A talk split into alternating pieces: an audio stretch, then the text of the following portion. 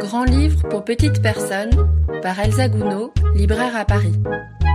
Bonjour, aujourd'hui je vais vous parler de Murdo, le livre des rêves impossibles, d'Alex Cousseau et Eva Offredo, paru récemment aux éditions du Seuil Jeunesse. Voilà un livre dont j'ai envie de parler ici, depuis que je l'ai lu, sans savoir vraiment par quel angle l'aborder, tournant autour depuis quelques semaines, alors que c'était évident. Ce livre est l'un de ceux qui m'ont le plus ému récemment. J'ai été touchée dès les premiers mots, dès les premières illustrations et leur rapport au texte, à la première lecture, à la relecture, à la re-relecture. J'ai toujours aimé les émotions fortes dans mes lectures, mais ce n'est pas forcément ce dont je parle avec le plus d'aise, ayant plutôt une tendance à l'analyse, pouvant éloigner le ressenti.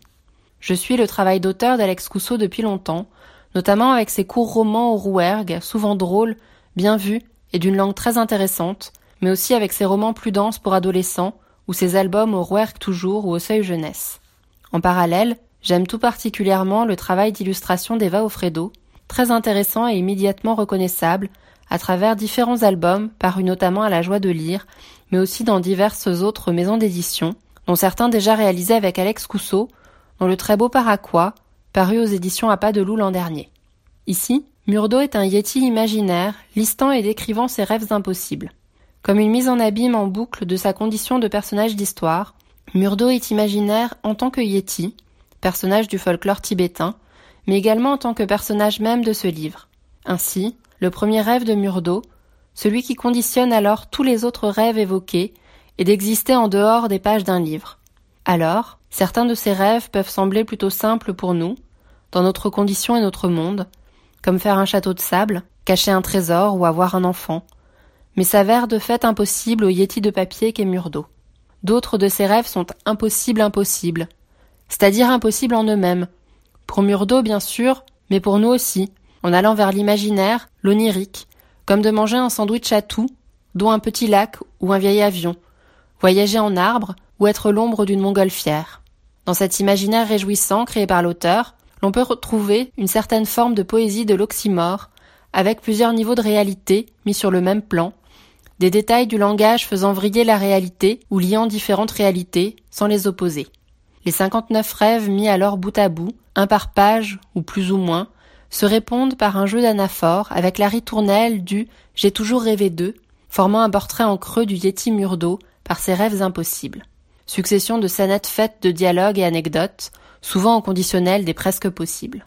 Il y a de la poésie dans la langue magnifique d'Alex Cousseau, qui nous saisit par ses images et sonorités, par sa beauté en elle-même, par son attention aux mots donnant le beau. Il faut dire que Murdo a toujours rêvé de tricoter un pull avec les mots d'un poème.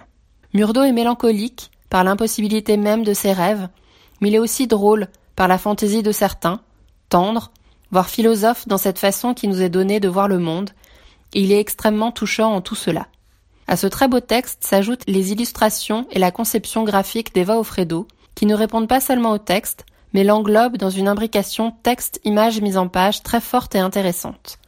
Les illustrations d'Eva Offredo représentent Murdo et ses rêves par un trait épuré, au contour fort, avec un côté malicieux, expressif et drôle, de nombreux clins d'œil entre les différentes pages qui se répondent, et une esthétique assez rétro, pouvant faire penser aux années 70, cela étant renforcé par l'usage de trois couleurs tranchées, bleu, orange et marron. Au jeu sur les lettres, mots et sons, se lient les jeux sur les images, la typographie et la mise en page par un souci du détail et certaines trouvailles graphiques particulièrement saisissantes.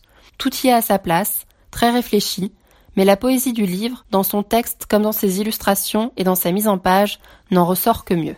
Est à noter le beau travail de fabrication du livre, tel un petit album précieux à l'esthétique rétro de l'encart en sorte de vignette pour l'illustration de couverture en jaquette, des typographies utilisées, de la mention en couverture, des images d'Eva Offredo, et des pictogrammes sur le dos du livre, du code barre suivant la pente de la montagne et du prix intégré à un flocon de neige, à la mention de quatrième de couverture, on me dit que les Yétis n'existent pas, et pourtant je suis là. J'espère vous avoir donné envie de découvrir ce livre que je conseille à partir de 6 ans, Murdo, le livre des rêves impossibles, d'Alex Cousseau et Eva Offredo, aux éditions du Seuil Jeunesse, au prix de 14,50 euros. Moi, J'espère vraiment qu'Alex Cousseau et Eva Offredo continueront à faire des livres ensemble.